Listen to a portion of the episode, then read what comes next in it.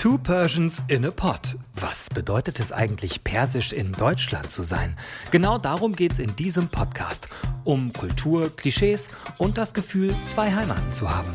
Mit Yasamin Meregani und Nahal Manish-Karimi. Hallo und herzlich willkommen zur 20. Folge Two Persians in a Pot. Ich bin Nahal. Und ich bin Yassi. Salam. Salam Yassi June.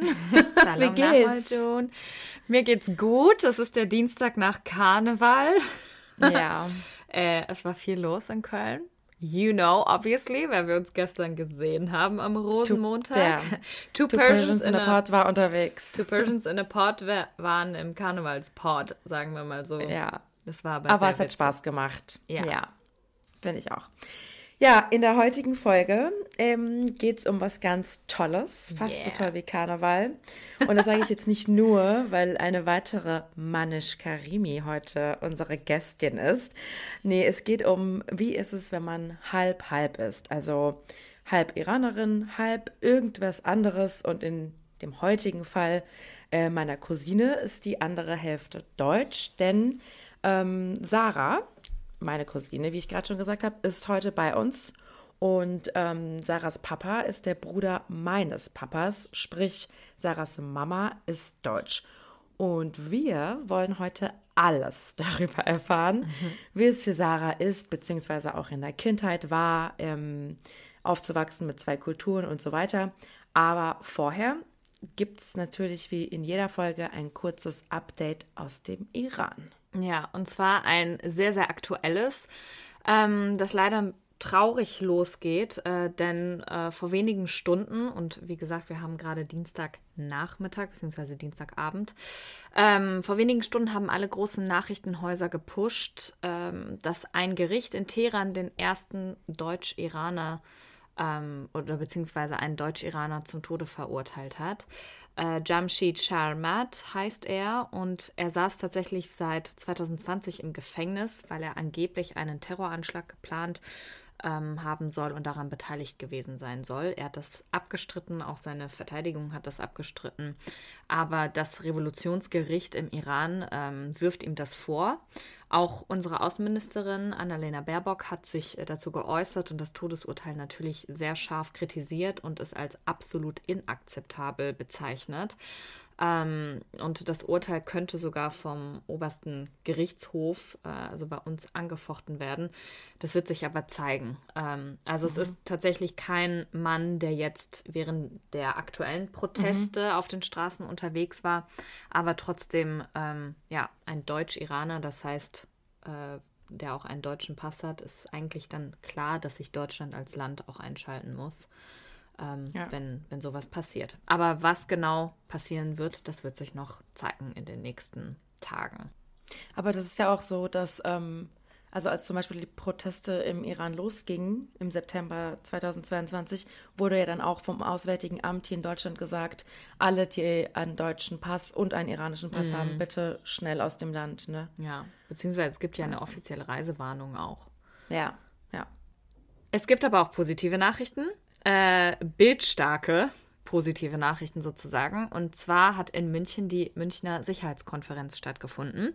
Und da kommen eigentlich immer Regierungsvertreter oder Delegierte. Ähm, und dieses Mal war es so, dass im Falle des Irans nicht Vertreter des iranischen Regimes stellvertretend da waren, sondern Ex Exil-IranerInnen. Ähm, und zwar drei sehr, sehr prominente Menschen, die die Oppositionsbewegung aus dem Ausland unterstützen. Ähm, vielleicht kennt ihr sie, Schauspielerin Norzanin Bonyadi, ähm, die Aktivistin Mahsi Alinejad und Reza Pahlavi, der übrigens der Sohn des ehemaligen Schahs ist.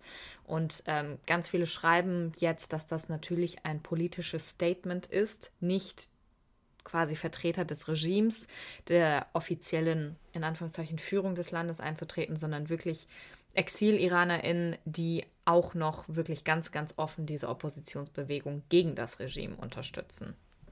Ja, und sonst im Iran ähm, ja, ebben die Proteste nicht ab. Ganz im Gegenteil, Menschen gehen immer noch, äh, also sehr, sehr viele Menschen gehen immer noch täglich auf die Straßen in allen möglichen Städten Und ähm, Menschenrechtsorganisationen berichten aber auch leider von weiteren Todesurteilen. Ähm, so ein Beispiel hat ein Revolutionsgericht in Ahvos ähm, sechs Demonstranten jetzt ganz frisch zu Tode verurteilt und ähm, noch mehr Leute, ich glaube fünf oder sechs auch, ähm, zu sehr langen Haftstrafen. Und verurteilt werden sie aus verschiedenen Gründen, unter anderem wegen Kontaktaufnahme zu feindlichen Medien im Ausland. Also das werden dann Leute sein, die irgendwie vielleicht Interviews gegeben haben mit, ähm, weiß ich nicht, Zeitungen oder TV-Sendern aus dem Ausland. Und ähm, auch wegen Propaganda gegen die Islamische Republik. Ne? Also dieses, dass man rausgeht und demonstriert. Aber die EU, also jetzt dahingehend, ähm, gab es jetzt heute und auch gestern noch mehr Schlagzeilen, dass tatsächlich diese ganzen Proteste nicht ähm, naja, immer noch natürlich nicht umsonst ja. sind, aber halt auch hier im Westen, ähm, wie soll man sagen, mir fehlt gerade das Wort, aber zu, naja, politischen Statements ähm, geführt haben. Denn die EU macht weiter ja. Druck auf den Iran. Also es wurden jetzt noch mehr Sanktionen verhängt. Zwei Einrichtungen und 32 neue Personen sind betroffen, darunter auch äh, Kultur- und Bildungsminister. Und die Betroffenen, wir haben das ja schon mal dann erklärt, dürfen dann zum Beispiel nicht mehr in die EU ja. einreisen und das Vermögen, was sie hier haben, wird auch eingefroren. Also man merkt, dass ähm, ja, auch wenn jetzt die mediale Berichterstattung weniger geworden ist, dass die Menschen immer noch protestieren, ähm, hat auch immer noch politische Auswirkungen hier im Westen und das ist ja doch positiv ja. sehr, sehr gut. Ja, und ja. auch ich finde es auch richtig gut, dass die Menschen dort im Land weiterhin auf die Straßen gehen. Also man merkt, der Ehrgeiz äh, ist da und auch die Willensstärke, dass wirklich das Regime ähm, ja gestürzt wird, sage ich jetzt mal, ne? dass die, dass die irgendwie mit allen Mitteln, auch egal wie viele festgenommen werden und zu Tode verurteilt werden, die Leute sind trotzdem noch draußen und gehen immer wieder raus und das, also ne, das finde ich auch sehr, sehr schön. Jetzt kommen wir aber zu einem noch schöneren Thema, denn ähm, ich habe mit meiner Cousine Sarah gesprochen. Aus Zeitgründen konnte Yassi leider nicht mit im Gespräch dabei sein. Aber Yassi, ich habe dich und mich und Two Persians in the Pot sehr gut für uns vertreten. Ja, natürlich hast du das. Ich bin sehr gespannt, mir das Gespräch jetzt auch anzuhören. Also, heute ist wahrscheinlich einer meiner Lieblingsgästinnen bei uns, Sarah Manish Karemi, my cousin. Hallo Sarah. Hallo Nahal. Wir freuen uns sehr, dass du ähm, dir die Zeit genommen hast, vor allem weil ich auch weiß, wie viel du arbeitest. Aber ähm, es passt richtig gut einfach zum Thema, ähm, dass du heute da bist und mit uns sprichst. Aber ich meine, gut, ich kenne dich natürlich mein ganzes Leben lang, ähm, alle anderen nicht. Also erzähl doch mal kurz, wer du bist, was du machst und ähm, auch wichtig für das heutige Thema, wie deine Family-Konstellation ist. Ja, sehr gerne. Also erst einmal, äh, ich freue mich auch total hier zu sein. Ähm, ich bin natürlich ein großer Fan der ersten Stunde von eurem Podcast. Ähm, ja, zu mir. Mein Name ist Sarah Manisch-Karimi. Ich bin 29 Jahre alt. Ähm, ich bin beruflich in der Unternehmensberatung tätig im Bereich Sustainability und Circular Economy. In, auf Deutsch äh, ist das Nachhaltigkeit und äh, Kreislaufwirtschaft. Mhm. Ähm, derzeit lebe ich in Kopenhagen, in Dänemark, aber in den letzten zehn Jahren ähm, war ich recht viel unterwegs. Ich habe unter anderem in Südamerika und auch in Frankreich gelebt, studiert und gearbeitet. Ja, ich weiß, ich habe dich immer oder so oft es ging äh, besucht. ähm, ich weiß noch, als ich, und das habe ich ja schon mal vor ein paar Folgen erzählt, ähm, dass ich als Kind ein paar Jahre im Iran gelebt habe. Und ich erinnere mich noch, ich war super klein, ich war gleich drei oder vier, nee, ich glaube sogar ja, zwei, drei. Ähm, und ihr kam zu Besuch. Das heißt, ja, wir waren beide klein, du bist ein Jahr älter als ich. Und das heißt, du warst auch schon mal im Iran. Aber erzähl noch mal ganz kurz, wie ist deine Familienkonstellation? Also wir sind Cousinen, aber ähm, wie war das? Wer, wer von deiner Family, von deinen Eltern ist quasi aus dem Iran? Und vor allem, wann warst du das letzte Mal dort? Mhm. Ja, sehr gerne. Also mein Papa ist äh, dein Onkel. Dementsprechend ist mein Papa ähm, der, das iranische Elternteil. ähm, mhm. Und meine Mama äh, ist aus Deutschland. Und wann warst du das letzte Mal im Iran? Also tatsächlich war ich zweimal äh, im Iran. Äh, einmal kurz nach meiner Geburt, glaube ich. Und dann das zweite Mal kurz nach der Geburt von meiner jüngeren Schwester. Also zweimal mhm. äh, Baby-Visits sozusagen. Ähm, genau, und das zweite Mal war in 98. Also schon echt wow. super lange ja. her. Äh, ich war damals ja. auch fünf Jahre alt. Deswegen, ja, ich habe schon Erinnerungen, mhm. äh, aber eher so, ich, ich glaube, Gefühle und äh, mhm. sehr schemenhafte Erinnerungen. Und ich glaube, äh, die sind dann natürlich komplementiert mit so Fotos und Videomaterialien, was wir ja. von, von, unseren ja, beide Väter äh, haben, die ja. sehr video- und fotobegeistert äh, immer waren. ähm, deswegen, ja, also ich habe ähm, schon Erinnerungen, zum Beispiel ähm, erinnere ich mich äh, an Situationen, wo wir zum Beispiel in eurem leeren Pool gespielt haben. Ich weiß nicht, mhm. ob du dich daran erinnerst. ähm, ja. Auch äh, zahlreiche Mehmonis natürlich. Ähm, ja. Und äh, ans Kaspische Meer. Daran erinnere ich mich. Ah, ich weiß, dass da waren wir auch zusammen. Wir waren zusammen und ich weiß noch, ähm, dass meine Mutter, die ist einfach so, weil ich meine, es ist ja echt auch so eine tolle Landschaft äh, und es war warm mhm. und das, der, der, der Strand direkt äh, vor einem. So, meine Mutter, das, das, Konzept, so dann nicht ins Wasser zu springen, das war für sie so. Äh, so schwer, weil das natürlich nicht erlaubt ja. ist. Ne? Also es gibt ja eigentlich ja. Äh, getrennte Badestrände, wo Männer und ja. Frauen getrennt äh, baden müssen, dass sie sich bloß nicht sehen. Äh, und meine Mama hat sich einfach das Kopftuch vom Kopf gerissen und ist in T-Shirt und Leggings ins Wasser gesprungen, weil sie einfach, ja, sie brauchte die äh, Erfrischung und es war niemand da. Also, ähm, ja. Das war so ein bisschen. Schon damals rebellisch. Ja, schon so ein bisschen. ähm, daran erinnere ich mich ähm, auch irgendwie an super lange ähm, Autofahrten. Wir haben ja total viele Trips zusammen ja. gemacht und dann diese Autofahrten in den Serpentinen, wo einem auch äh, mehrmals schlecht wird. Ähm, ja. An sowas erinnere ich mich halt. Und auch, äh, das ist eher so ein bisschen so ein ungutes Gefühl, was ich damit verbinde.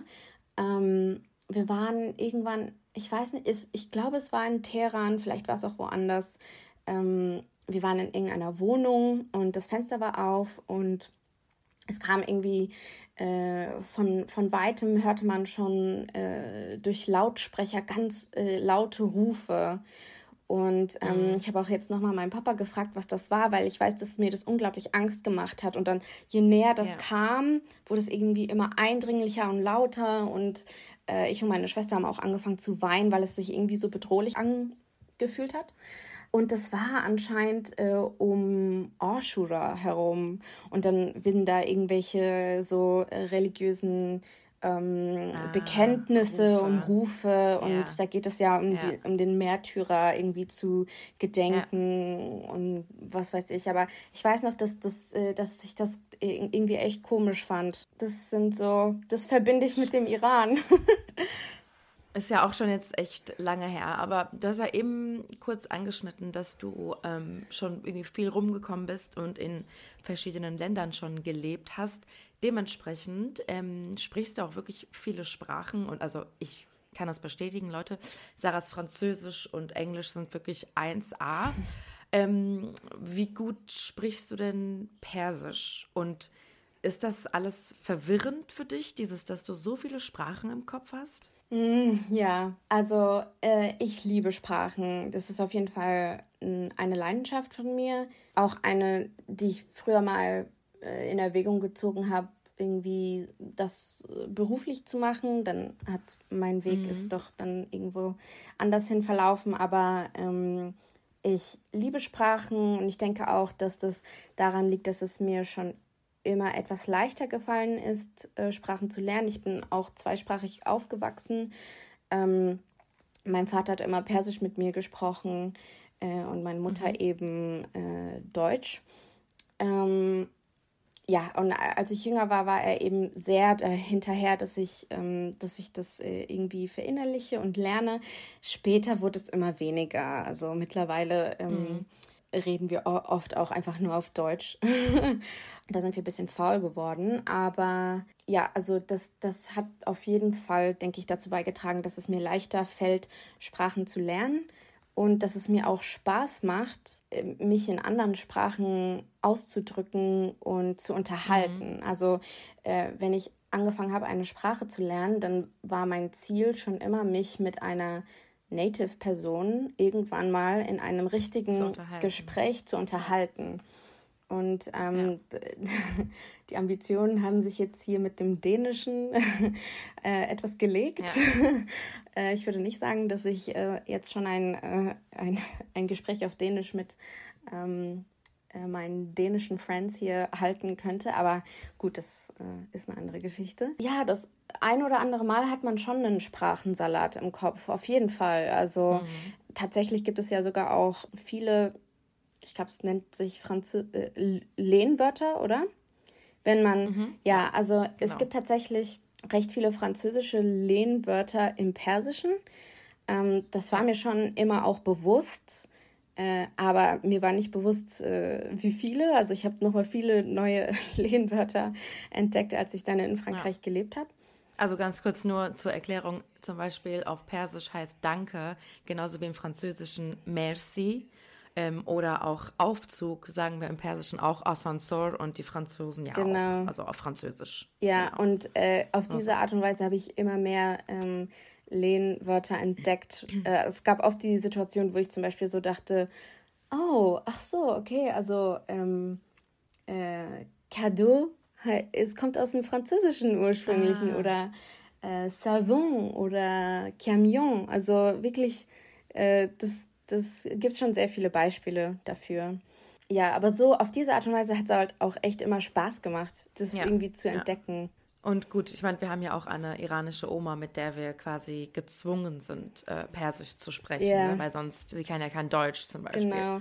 Also tatsächlich war unsere Oma auch meine erste ähm, Persischlehrerin. Sie hat mir ein bisschen damals äh, das äh, Schreiben und Lesen beigebracht, weil mhm. ich es mhm. unbedingt lernen wollte, als ich jünger war und noch Zeit hatte.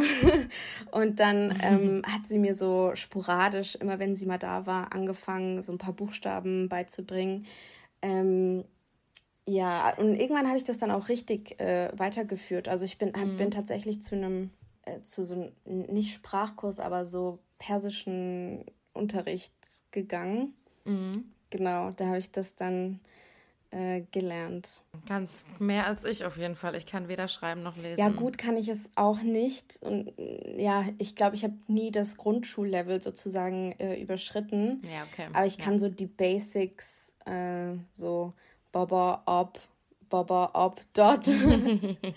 ja. Baba. Das lernt man immer so, ja. Aber sag mal, also. Warte, Sarah an dieser Stelle ja Grüße gehen raus an Chonu Afshor. Oh, nice. Ja, vom, äh, vom Mainzer, nee, vom Afshar, vom iranischen Kulturverein Mainz. Super Lehrerin. Nice, also Grüße gehen raus, ja. also, aber Sarah, was mich irgendwie interessiert oder ich denke auch viele andere, ähm, weil du und ich, wir haben ja denselben Nachnamen, wir heißen beide Manish Karimi, was doch sehr nicht deutsch mhm. klingt. Ich sag's einfach, wie ja. es ist. Aber du, du bist auf jeden Fall blonder oder heller als ich. Und man würde schon, wenn du jetzt im Iran wärst, würde man, glaube ich, sehen, dass du nicht 100% äh, iranischer Abstammung bist. Hattest du jemals das Gefühl, irgendwie geärgert oder diskriminiert worden zu sein in der Schule aufgrund irgendwie deines Nachnamens oder dann auch irgendwie andersrum, wenn du mit iranischen Menschen gesprochen hast? Ja, also erstens mal äh, bin ich ja Verfechterin davon, dass ich brünett bin. also für mich bist du blond, come on. äh, Schon der immer. alte Fight. Ja, also im Sommer mal äh, ein bisschen heller, ja. aber Ja, nee, also auf den ersten Blick, das sieht man schon, ähm, bin ich, äh, also wird man es mir nicht ansehen und das ha habe ich auch oft dieses Feedback bekommen, sage ich mal. Genau, also man sieht mir mein, äh, meine persischen Wurzeln jetzt nicht unbedingt an. Dementsprechend habe ich, also ich habe nie eigentlich Diskriminierung äh, oder sowas äh, mhm. erfahren. Klar, die meisten Leute, besonders Lehrer, konnten meinen Nachnamen nie aussprechen, aber ähm, da war eigentlich, also besonders in Deutschland war da eigentlich eher so immer ein Interesse da. Mhm. Ich habe Diskriminierung dann eher vielleicht in meinem engeren Umfeld wahrgenommen. Ähm, zum Beispiel, mhm. ich meine, ich bin auf dem Dorf aufgewachsen. Da gab es jetzt nicht so viele äh, Menschen mit ähm, einem Middle Eastern äh, Background oder so. Mhm. Dann ist mein Vater da schon mal ein bisschen aufgefallen oder so. Und da haben vielleicht ein paar alteingesessene Rheingauer vielleicht ab und ja. zu mal ein bisschen schief geguckt, aber ähm, ja, aber es, es war nie an mich adressiert, was das Ganze mhm. ähm, vielleicht auch ja umso schlimmer macht, äh, weil es ja dann eigentlich eben so sowas Oberflächliches ist, äh, Diskriminierungen, mhm. ja, also dass man das nicht erfährt, wenn man einen bestimmten Look hat, äh, macht das ja mhm. ganze, das Ganze irgendwie willkürlicher und äh, ja, aber ich selber habe äh, ähm, keine Diskriminierungen, ähm, äh, Diskriminierungserfahrung machen müssen. Ich weiß aber, dass das Freunde ähm, haben, ähm, mhm. wie gesagt, auch manche Familienmitglieder ähm, in eine, mhm. auf einer dezenten Art und Weise und ähm, ja. ja. Ja, also ich habe, ich, ich nehme das schon auch wahr und das tut dann natürlich auch weh. also mhm. äh, das macht es nicht besser, dass es nicht an mich direkt adressiert ist. Ja. Natürlich. Es gibt ja immer noch, ne? Diskriminierung in jeglicher Hinsicht ja. irgendwie. Was ich aber, ähm, aber was ich aber, äh, ähm, was in, in verschiedenen Ländern, in denen ich mich aufgehalten habe, dann auch eben anders war. Also mhm. zum Beispiel in Frankreich wird das äh, irgendwie äh, interessant aufgenommen. Die fanden das irgendwie so eine exotische Mischung Sie fanden das verrückt. Mhm. Dabei gibt es auch viele Iraner und auch viele halb Franzosen, halb Iraner äh, in Frankreich. Dort, ähm, ja. Aber da wird das ja. irgendwie eher positiver aufgenommen. Aber das liegt mit Sicherheit auch daran, dass die Franzosen eine interessante Beziehung manchmal auch mit den Deutschen haben. Ja, also ähm, da ja. kamen dann vielleicht auch manchmal so äh, Kommentare wie, äh, ah, okay, du bist, äh, du bist nur Halbdeutsche, okay, ja, weil du bist viel so äh, du bist irgendwie so ein bisschen flippiger oder ein bisschen lauter oder ein oh bisschen, oh also weißt du, dann haben sie meine positiven oder das, was sie als positiv äh, empfunden haben, auf ja. meine iranische Seite geschoben, einfach weil sie sich nicht vorstellen konnten, dass die Deutschen auch, auch mal ein bisschen äh, lässiger sind. Aber ich glaube, das ist, äh, ja. Das, äh, das hat nochmal noch andere Hintergründe. Aber also ich kenne das ja irgendwie so, meine Eltern, dass die beide immer schon doch sehr iranisch mich erzogen haben. Und ich glaube, das alles, was ich so an deutschen Charakterzügen habe, habe ich wirklich von der Schule und von deutschen Freunden. Aber hast du bei deinen Eltern wirklich so kulturelle Unterschiede gemerkt, wie also in Sachen Erziehung und ähm, wie sie dich erzogen haben, so Mama und Papa? Es ist sehr schwer, das jetzt auf einzelne Dinge runterzubrechen. Ich meine, lustigerweise würde man vielleicht denken, dass mein Papa vielleicht etwas strenger war, aber tatsächlich war es andersrum. Meine Mama war so, äh, so ein bisschen so, ja, Disziplin und, you know, Pünktlichkeit mhm. und, und all das und so. Und mein Papa war immer super gechillt. Und wenn ich auf eine Party gehen wollte, habe ich meinen Papa gefragt. und wenn ich länger bleiben mhm. wollte, habe ich ihn angerufen und gefragt. Also er war immer super gechillt drauf und das würde man vielleicht jetzt nicht im ersten Moment mit einem iranischen Vater äh, verbinden. Ja. Was aber, glaube ich, halt einfach wieder so eine Sache ist, dass es auch eine Charaktersache ist. Also äh, mein Papa hat mhm. mir immer unglaublich viel Vertrauen ent, äh, entgegengebracht. Dementsprechend dann auch nicht so große Bedenken gehabt bei allen möglichen Sachen, ähm, die ich äh, so machen wollte. Zum Beispiel äh, allein nach Südamerika gehen oder all solche Sachen. Ähm, ich, ansonsten kulturelle Unterschiede. Ich meine, beide sind nicht sehr so traditionell in dem Sinne, aber beide wollten eben mhm. gerne immer so Familientraditionen wahren. Dementsprechend ähm, hatte ich zwei große Highlights im Jahr und das war auf jeden Fall immer ja. Weihnachten und Nurus. Also das war für mich ja. fester Bestandteil und nach wie vor ist es ein fester Bestandteil meines so Jahresrhythmus. Ja. Also ähm, was das betrifft, das ähm, haben beide uns schon so vermitteln wollen. Das ist ja auch immer schön, dass unsere Familien sich dann auch auf jeden Fall immer sehen. Also an Norus mhm. auf jeden Fall. Gut, an Weihnachten bist du natürlich auch ähm, in Bremen oder in der Nähe von Bremen bei deiner Oma, bei deiner anderen Oma quasi. Aber ähm, das ist ja auch mal total Tradition bei uns, ne? dass wir uns auf jeden Fall sehen an Norus und das zusammen feiern, weil Family ist einfach wirklich super wichtig und das haben uns unsere Eltern ja auch weitergegeben. Ja, das ist da auf jeden Fall auch nochmal ein äh, sehr, sehr starker Charakterzug in, äh, von meiner persischen Seite, diese Familienzusammenhalt äh, ja. und ähm, die Wichtigkeit von, äh, von Familie. Ja, ähm, tatsächlich äh, dieses Torov, das ist mir noch, ja. das, mir, das wollte ich noch sagen, das ist ein Riesenunterschied wie Tag und Nacht zwischen meiner deutschen und iranischen äh, mhm. Familie. Also, ähm, aber ist das, ist das bei dir auch so, dass je älter du wirst, du dich auch mehr als Iranerin identifizieren kannst? Also ich da auch schon mal, ich habe vor ein paar Folgen darüber geredet, dass ich als Kind irgendwie nie zeigen wollte, dass ich einen iranischen Background habe ähm, und in der Schule auch immer so viele deutsche Freunde hatte, weil ich nie so zu den in Anführungsstrichen Ausländern gehören wollte.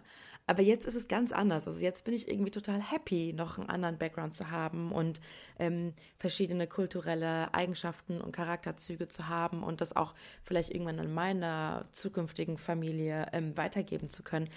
Ist das, wie ist das Gefühl bei dir? Ja, also ich habe irgendwie immer diese, also ich habe, es haben immer zwei Herzen äh, in meiner Brust geschlagen mhm. und das habe ich auch wirklich schon sehr früh gemerkt, dass ich nicht irgendwie sagen kann, ich bin das eine mehr oder das andere mehr. Mhm. Ich meine, klar, ich habe mein ganzes Leben äh, äh in Deutschland oder eben ja, Europa verbracht und bin dementsprechend hier sozialisiert, aufgewachsen. Ähm, mhm. Und äh, das hat natürlich einen großen äh, Einfluss auf, äh, auf mich und meinen Charakter gehabt, aber äh, ich kann das andere nicht äh, ausblenden. Also das ja. habe ich auch jetzt nochmal, wo eben diese Revolution oder nennt ihr es revolutionäre Bewegung, ich weiß nicht genau, ich möchte es ja. gerne Revolution nennen, äh, wo das jetzt auch nochmal angefangen hat, da habe ich wirklich auch gesehen, wie mich das mitgenommen hat, äh, beflügelt hat, ja. auch große Hoffnung. Ähm, äh, ist da aufgekeimt. Also das, das lässt einen nicht kalt, obwohl ich dort nie gewohnt oder gelebt habe, obwohl ich das letzte ja. Mal als Fünfjährige da war. Aber diese Kultur wurde mir durch meinen Vater und auch durch eben euch, meine, ähm, meine Familie eben so stark mitvermittelt, ja. dass mir das ist äh, ein Teil von mir und deswegen, ich würde nicht sagen, dass äh, das bei dem einen mehr oder weniger, vielleicht würde ich situationsabhängig machen. Mhm. Vielleicht denke ich mir so, oh, in manchen Momenten so, hm, so das, da, da sehe ich etwas stark Iranisches in mir oder in mhm. manchen äh, Momenten äh, kommt der Allmann raus. Ich weiß auf jeden Fall, was sehr iranisch von dir ist. Sarah kommt immer zu spät, Leute. Ihr Zeitmanagement ist sowas von nicht German. Ja, yeah. guilty. Ähm, das stimmt, aber äh, ich, ich habe mich verbessert. Ja, also ich. Ja, hast du. Muss man auch Ich werde langsam besser ja. Ja. Nee, aber also mein Traum ist es, dass wir irgendwann mal zusammen wieder dort sind. Ja und unser berühmtes süßes Bild am Meer nachstellen. Mhm. Wo wir auf den Steinen sitzen. Oh mein Gott. Das ist, ja, das ist in meinem Kopf und das würde ich ähm, sehr gerne nochmal mit dir erleben ja. können wenn denn ja eine Veränderung im Regime stattfinden sollte. Das war's schon. Ich danke dir nochmal sehr, dass du dir die Zeit genommen hast, ähm, mit mir oder mit uns für unseren Podcast zu reden. Ich bin maximal stolz, dass in dieser Folge die Anzahl der Manush Karimis äh, höher war als äh, bei sonst Two Persons in a Pod. Yeah. Und ansonsten, Sarah, sage ich Chodafes und ähm, wir werden uns bestimmt noch mal hören. Sehr gerne. Danke, dass ich äh, hier sein durfte oder ähm, äh, danke nochmal für eure Einladung. Und ähm, ja, es war cool, dass es diesmal Two and a Half Persians in a Yes. Pod gab. Ja, krass, das war's auch schon mit äh, der 20. Folge Two Persians in a Pod. Wahnsinn, 20 Folgen. Oder? Das ging wirklich schnell. Ich finde es immer noch, ich finde es immer noch wild, wie die jungen Menschen heutzutage sagen würden. Ähm, ich sage es immer wieder, aber falls ihr Fragen an Sarah oder auch an uns beiden habt, immer her damit. Ähm, wir Mäuse hören uns in zwei Wochen wieder. Wir freuen uns jetzt schon drauf. Chodafes. Und ich wollte noch eine Sache sagen. Was denn? Ähm, wir, wir haben, wir haben in Oh mein den Gott. nächsten paar Wochen und Monaten sehr coole Projekte, die auf uns zukommen. Aber wir wollen noch nicht zu viel verraten, Nee. denn es dauert nicht mehr lang und wir sagen euch auch Bescheid, was abgeht. Ja, und ich sag nur eins, wir sind turbo nervös. Turbo. Turbo. Chodafes. Tschüss. Chodafes. Dir hat dieser Podcast gefallen? Dann klicke jetzt auf Abonnieren und empfehle ihn weiter. Bleib immer auf dem Laufenden und folge uns bei Twitter, Instagram und Facebook. Mehr Podcasts findest du auf meinpodcast.de.